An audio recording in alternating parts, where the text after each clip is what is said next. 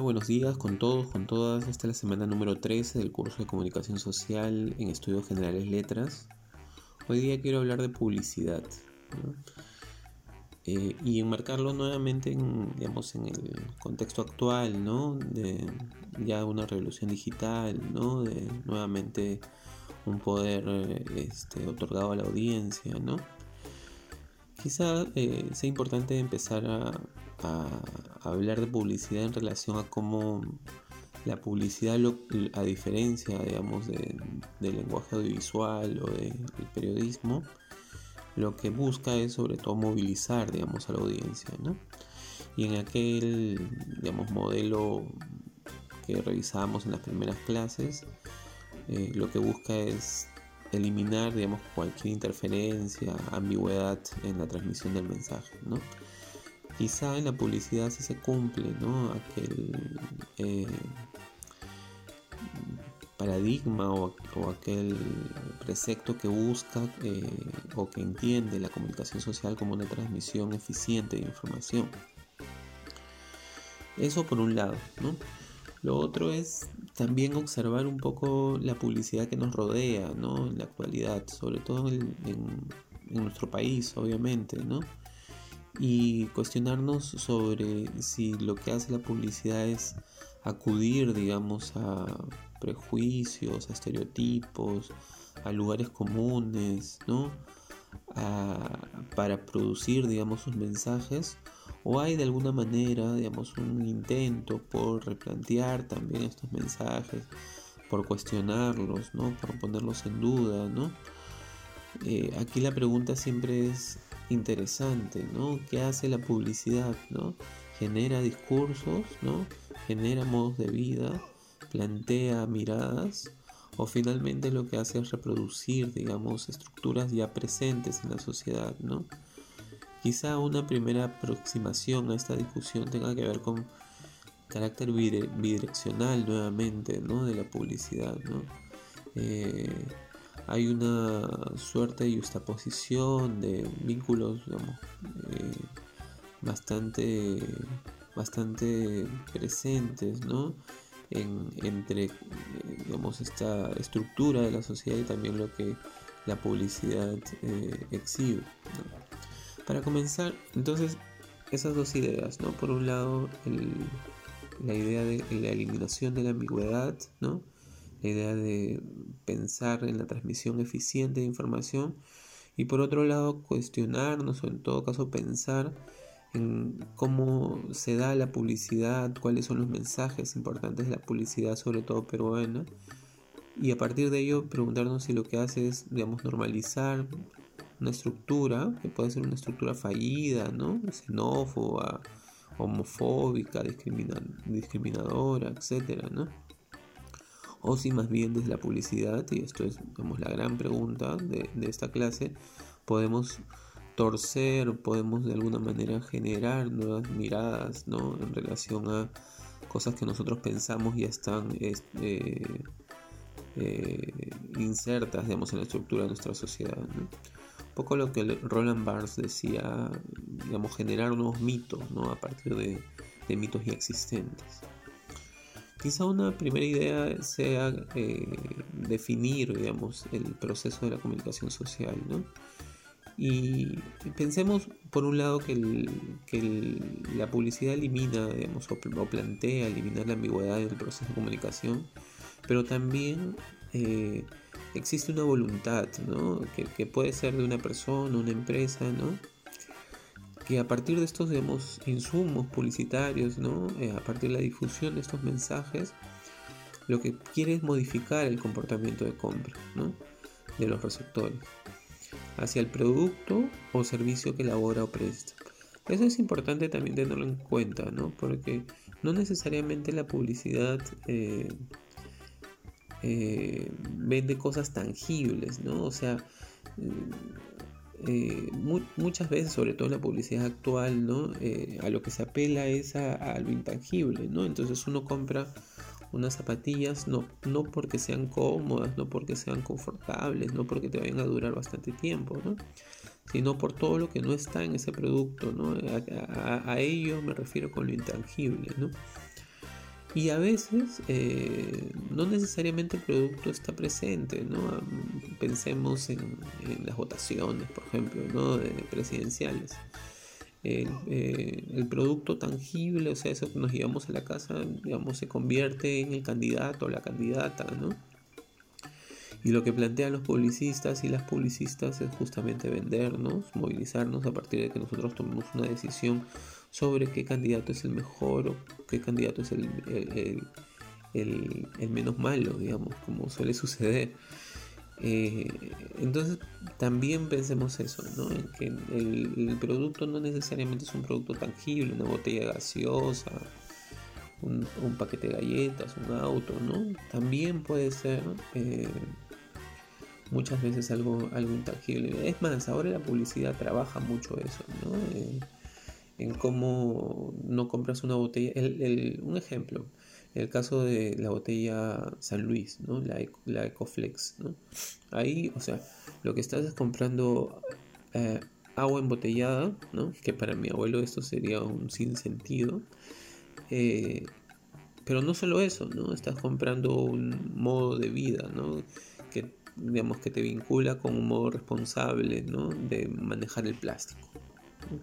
Entonces ya no solo estás comprando el agua embotellada, sino también estás dando cuenta de una práctica, digamos, ciudadana, ecocrítica, etcétera, etcétera, este, en relación a tu, eh, digamos, a, tu propio consumo y respeto por el medio ambiente, ¿no? Eh, hay algunos antecedentes para la publicidad y esto es importante decirlo porque la publicidad aparece siempre de la mano con el comercio, ¿no? Y entonces desde que nos organizamos como sociedades a partir del comercio, la publicidad existe, ¿no? Si hay algo que se quiere vender, entonces la publicidad aparece, ¿no? Hay algunos antecedentes, algunos formatos, por ejemplo, ¿no? En, la Grecia clásica o en el Imperio Romano, que digamos, han llegado a nuestros días y, se puede observar que hay en estos documentos una suerte de, de, pre-publicidad, ¿no? justamente porque hay un producto y hay un llamado al, público o a quien lee esto para que adquieran el producto. ¿no? Entonces esa es un poco la esencia de la publicidad, ¿no? que surge a partir de justamente el producto y de movilizar a las personas para que lo adquieran. Eso ya estaba presente en la Grecia clásica. Eso ya estaba presente hace, digamos, 200, de 2000 años, más de 2000, ¿no? 2500 años. sin embargo, claro, en el siglo XVI, en el siglo XVII y en el siglo ya XX, ¿no? Este, la policía lleva su apogeo, ¿no? Esto articulado, diría, no sé, Bauman, Lipovetsky, ¿no? articulado sobre todo a, la lógica comercial, ¿no? Eh, o a la lógica de la, de la llegada a la empresa, ¿no? Y, y, esta lógica está a su vez vinculada con el proceso de globalización, ¿no? Eh, la globalización, digamos, es interesante pensarla ¿no? en relación a cómo la globalización sobre todo se funda a partir de eh, eliminar digamos, las fronteras, ¿no? un poco lo que plantea Internet. ¿no? La globalización quiere eliminar las fronteras sobre todo comerciales. Entonces tú puedes comprar algo que está en China para, solo haciendo un clic, ¿no? o puedes comprar algo que está en Australia solo haciendo un clic. ¿no? Sin embargo, la, y, claro, para que tú compres es necesario que te enteres, ¿no? Y para que te enteres es necesario la publicidad. Sin embargo, es interesante pensar en cómo la globalización abre las fronteras, muchas de las fronteras, pero sigue cerrándolas, ¿no? Eh, también para algunos, ¿no? Es decir, abre las fronteras para algunos, o sea, para los que pueden consumir, ¿no? La ciudadanía, se, la global se vincula al consumo y la cierra para quien no, ¿no? Pensemos en todo el drama de los migrantes en Europa, por ejemplo, que mueren todas las semanas en el mar Mediterráneo eh, eh, esperando llegar, digamos, a Europa, ¿no? Y, claro, ahí la globalización da cuenta de, también de, sus de sus problemas, ¿no? O sea, finalmente lo que hace la globalización es eh, hacer el mundo, digamos, global para algunos y hacer el mundo más restrictivo para otros, ¿no? En ese contexto, digamos, llegan las grandes empresas a países como el Perú, ¿no? En la década de los 40 y los 50 empiezan a llegar las grandes marcas, empresas al Perú. Y claro, lo que interesaban era lo que les interesaba, por ejemplo, a las empresas suizas que llegaron, que llegaron muchas, era ampliar su mercado, ¿no? O sea, ya no quedarse solo con el mercado europeo, eh, sino ampliar su mercado a eh, otros países de América y del mundo. Ahora lo interesante es que eh, ni bien llegan estos, estas empresas, inmediatamente después llegan publicistas llegan gráficos, llegan publicistas que están encargados sobre todo de eh, hacerle promoción, digamos, a estas, a estas empresas, ¿no? Creando afiches, logos, creando, digamos, identidad gráfica, ¿no? etcétera, etcétera. Entonces pensemos también que los antecedentes están vinculados sobre todo al comercio, ¿no? La publicidad existe a partir de que existe el comercio. ¿En qué consiste el proceso publicitario? Y eso es bueno también dar, darle cuenta. ¿no? Aparentemente el proceso publicitario es un proceso, eh, eh, está conformado como un loop infinito, ¿no? y, además es un proceso que no se sacia, ¿no? como diría nuevamente Bauman y, y Lipovetsky. ¿no?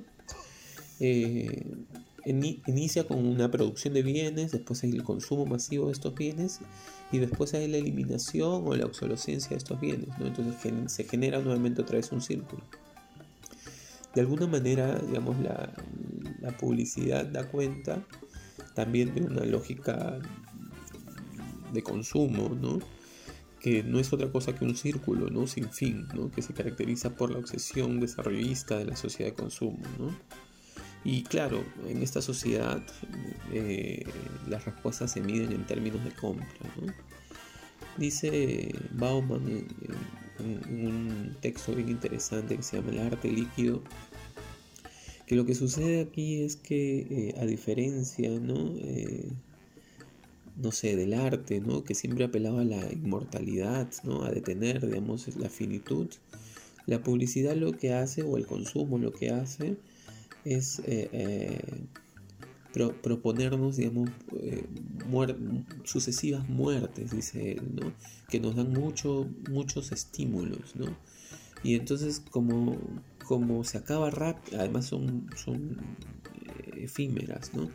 Como se acaba rápido, queremos más cosas, queremos más cosas, queremos más cosas, ¿no? es un poco la lógica de la sociedad actual, ¿no? Y es un poco la lógica en la que se inscribe también la publicidad las grandes narrativas de la publicidad, ¿no? En relación a cómo eh, se construye, digamos, esta necesidad de siempre adquirir más, ¿no? De nada es suficiente, ¿no? Eh, sobre las dimensiones, esto es lo tercero que quería hablar, eh, la distinción clásica de la publicidad es la que opone la publicidad emocional de la publicidad racional. Sin embargo, esta mirada está ya bastante en desuso, ¿no? Porque los estudios eh, y nuestra propia práctica nos, nos señala que eh, nosotros no decidimos sobre el corazón sin pasar por el, por el cerebro antes, ¿no? Y viceversa, ¿no? Entonces, lo que sucede, más que haya una publicidad emocional versus una publicidad racional, ¿no? Entendiendo la publicidad racional como la publicidad que nos da solo información y la, eh, la emocional la que nos moviliza desde el sentimiento, lo que sucede es que digamos, estas dimensiones están presentes siempre en la publicidad. Lo que, sucede, repito, es que a veces una destaca sobre la otra. Por ejemplo, en un spot de la Teletón lo que destaca es la movilización emocional. contamos esta historia de superación de este niño o niña con discapacidad entonces uno se moviliza ah, emocionalmente, ¿no? Por lo fuerte de la historia, por lo sensible de la historia, ¿no? Sin embargo, pasa ¿no? esto por, por lo, racional, ¿no? Lo racional, un ejemplo para lo racional podríamos vincularlo con digamos, los spots de las pastas de dientes, ¿no? donde aparece un, un médico o un odontólogo que te dice, según la Asociación de Odontólogos del Perú, eh, esta es la pasta de dientes que tienes que tomar o, que, tienes que usar. Como Y claro, ahí, lo informa ahí no hay, el sentimiento que te mueve es la, la digamos, el convencimiento de la autoridad. Hay que pensar también en, cuarto lugar en las estrategias, ¿no? ¿Cuáles son las estrategias de la publicidad, ¿no? Por un lado, eh, hemos dicho ahí, eh, apelan a la persuasión, ¿no? a generar mensajes motivadores que proclaman la existencia del producto ¿no? y exaltan sus características. Y por otro lado, que tiene que ver con la dimensión, digamos, pensemos más racional, eh, es muy informativa sobre el producto, ¿no? las características, el lugar donde se encuentra. ¿no? Una ficha, por ejemplo, de un concierto es sobre todo informativo, ¿no? cuándo es, dónde es, quiénes van a estar. ¿no? Pero además puede este, involucrar también aspectos, digamos, sensibles, ¿no? Eh, a partir del uso de fotos o a partir del contraste de colores o a partir de la composición, no sé. Esto, lo, esto lo vamos a ver seguramente eh, cuando nos reunamos en, en, Zoom, a partir de ejemplos. ¿no? Una quinta idea es pensar los mensajes también de la publicidad, ¿no? De hecho, habíamos dicho que la, publicidad quiere eliminar la ambigüedad, entonces es, complejo eh, la elaboración, ¿no? Porque de hecho, eliminar la ambigüedad hace que eh, se excluya a muchas este, particularidades, ¿no? Entonces es complejo entre la diversidad individual y la homogeneidad colectiva, ¿no? Que permite elaborar un solo anuncio para comunicar con todo el mercado, con ese target, ¿no? Eh, más que el producto se vende la experiencia actualmente, los mensajes, ¿no? O sea, no, consumas esto, sino lo que significa que consumas eso, ¿no? Eh, se trata de un mensaje rápido, transitorio, sobre todo que aspira a la totalidad y generalización. Y en ese sentido también está presente en muchas lógicas de marginalización y discriminación, ¿no? En el caso peruano, digamos, asistimos constantemente a esto, ¿no? Cómo es representada, por ejemplo, la, la, comunidad afrodescendiente. ¿no? Hay un estudio bien interesante en Brasil que evaluó digamos, la publicidad, las fotos de la publicidad que aparecían en las calles de Río. ¿no? Y dio cuenta de que eh, digamos, el, casi 80% de, de, personas representadas en esas publicidades eran personas blancas, ¿no? digamos en un contexto como el de Brasil donde eh, casi el 50% eh, de, su, población es afrodescendiente, ¿no? Y lo peor no era eso, sino que eh, cuando un afrodescendiente era, digamos, representado en esta publicidad, lo hacía representado, digamos, con, con oficios, ¿no? Este, no, no aparecía un ingeniero, una doctora, ¿no? Era sobre todo un carpintero, este, un heladero, o, y, y esto es aún peor, en eh, actividades delictivas, etcétera, ¿no? representando, no sé, a un esclavo, por ejemplo, o una esclava. ¿no? Habría que cuestionarnos también ese, ese, tipo de representación. ¿no? Eh, finalmente hablemos de, del mensaje y la audiencia. ¿no? Eh, la, publicidad lo que hace es, digamos, acudir a construir eh, mensajes parciales, ¿no? a difundir la eh, las cualidades digamos, positivas, sobre todo de, los productos. Esto parece digamos, una obviedad, pero también es importante tenerlo en cuenta. ¿no? Y en ese sentido, otra vez, lo que hace es esconder digamos, información o eh, obviar información que es súper significativa y valiosa. ¿no? El caso de leche pura vida, ¿no? En el que Gloria nos vendía cualquier cosa menos leche es un ejemplo claro, ¿no? Eh, entonces la publicidad suele decir la verdad sobre el producto, pero no toda, ¿no? Pensemos en los candidatos presidenciales también, ¿no? La publicidad entonces pensemos no tiene otro fin que la movilización, la venta, ¿no? Eh, y en ese sentido, eh, a lo largo de, muchos años acá y en el mundo se han cometido digamos, excesos a partir de eso, ¿no? digamos, la impronta de la venta se ha eh, impuesto, digamos, a, la responsabilidad, a la ética, digamos, a, la responsabilidad también con la ciudadanía y su consumo, ¿no? Y eso es lo último, ¿no? ¿En qué nos hemos convertido como audiencia, ¿no? Nos hemos convertido en un número, ¿no? Eh, de hecho, la publicidad aspira a eso, ¿no? A, que seamos más que eh, subjetividades, seamos totalidades, ¿no? Que puedan digamos, incluirnos como un número más dentro de un público mayor, ¿no? Y en ese sentido eh, se eliminan un poco nuestras, como decía, nuestras características esenciales, nuestras especificidades, ¿no? Eh, y nos convertimos en, un target, ¿no? en, un, en, uno más de un grupo al que hay que venderle cosas. ¿no? Y esto a partir de, los estudios de mercado que están muy presentes. ¿no? Las grandes empresas cuando quieren sacar un producto hacen antes un estudio de mercado para digamos, minimizar los riesgos ¿no? del fracaso. ¿no? Esto también en, el mundo del cine, por ejemplo, es bastante, eh, eh, de bastante uso. ¿no? Antes de hacer una película, digamos, este, se hace un estudio de mercado para ver qué es lo que quiere la gente, ¿no? Y a partir de eso se articula el producto eh, audiovisual o el producto que se quiere vender, ¿no? Lo que, lo que hay es una uniformización, de, nuestros de nuestros, de nuestros gustos. Eh, a partir un poco de la, de la lógica publicitaria. Que lo que quiere es, mm, sobre todo eh, eh, uniformizar.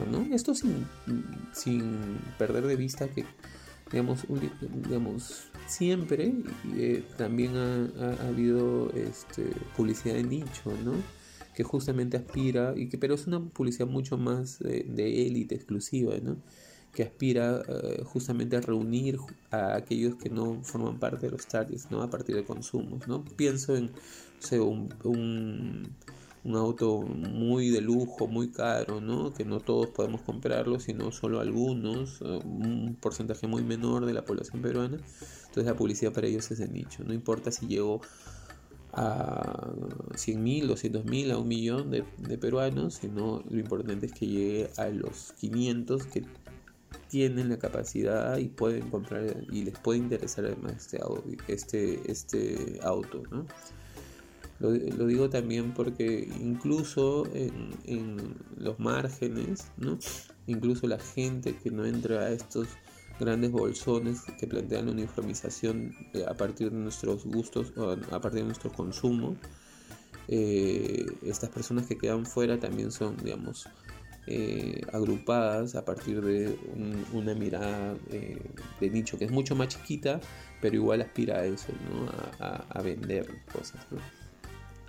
Lo último que les quería proponer como pregunta era era, ¿es posible replantear la publicidad en el Perú? ¿no? Habría que pensar en eso, ¿no? Tengo muchos amigos publicistas, ¿no? Que claro, lo que, han pasado por agencias, que están en agencias o que ya no están en agencias, ¿no? Y claro, la, la, la respuesta que me hacen o la que me dan siempre es, o sea, si yo eh, planteo una, una representación distinta a la que estoy planteando, eh, no solo el cliente no está contento, sino la audiencia no está contenta. ¿no? Es decir, si yo planteo para Totus, en vez de poner eh, mamá sabe, un papá sabe, lo más probable es que sobre todo la audiencia reaccione de manera negativa. ¿no? Entonces la pregunta es, ¿dónde podemos... Eh, ¿Dónde podemos, pensando también en cómo Internet nos da mucha capacidad nosotros como productores, dónde podemos replantear esta publicidad? ¿no? En donde podemos dejar de pensar en la, mujer solo como madre, digamos, eh, que sabe además cosas de la administración de la casa y podemos replantearla a partir de otras miradas. ¿no? Ese es un poco el reto, ¿no? Eso es un poco el reto, sobre todo eh, pensando en que eh, la publicidad también da cuenta de una estructura social, ¿no? Que es difícil removerla, ¿no? Pero que, quizás es, es, es necesario hacerlo, ¿no? Eh, un, último ejemplo, el, ejemplo de Movistar, ¿no? Eh, donde un par de chicos ¿no? llegan a la, a, a la, casa de uno de ellos, ¿no? tienen una relación homosexual, ¿no? Eh, de, lo más normal, como, como es y como debería ser, ¿no? y claro, hay una naturalidad ¿no? en relación a cómo, cómo, cómo se conducen y de pronto aparece la pared del padre, ¿no? que es una mirada más bien este, conservadora, ¿no? adecuada, ¿no? Este, eh, muy reactiva, ¿no? Eh, que eh, es derribada a partir de digamos, los vínculos, a partir del el gusto por el fútbol. ¿no? Lamentablemente el, spot duró poco porque justo salió antes de la pandemia, ¿no? Y, pero tuvo tiempo para generar reacciones, ¿no? Para, para movilizar también una discusión en relación al rol de la publicidad, ¿no? Eso es lo último que quiero decirles, ¿no?